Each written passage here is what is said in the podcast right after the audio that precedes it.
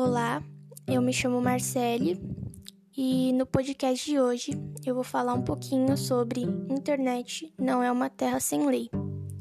Todos somos responsáveis pelo que dizemos nas redes sociais e antes de fazer uma postagem, reflita se isso pode causar ofensa, constrangimento ou sofrimento a alguém. Na internet, tudo circula muito rápido. Um exemplo disso são as fake news Algo que poderia ser pequeno acaba viralizando e causando muitos prejuízos.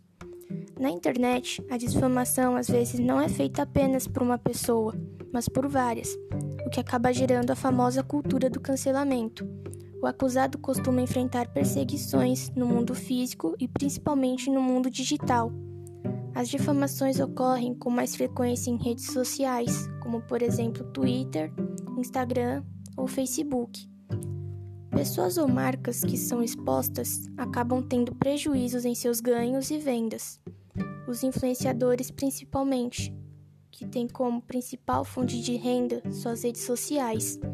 Os casos de cancelamento estão cada vez mais frequentes, e por isso, ao ser difamado dessa forma, o recomendado é juntar as provas antes que elas sejam apagadas da internet e fazer um registro do crime em uma delegacia próxima.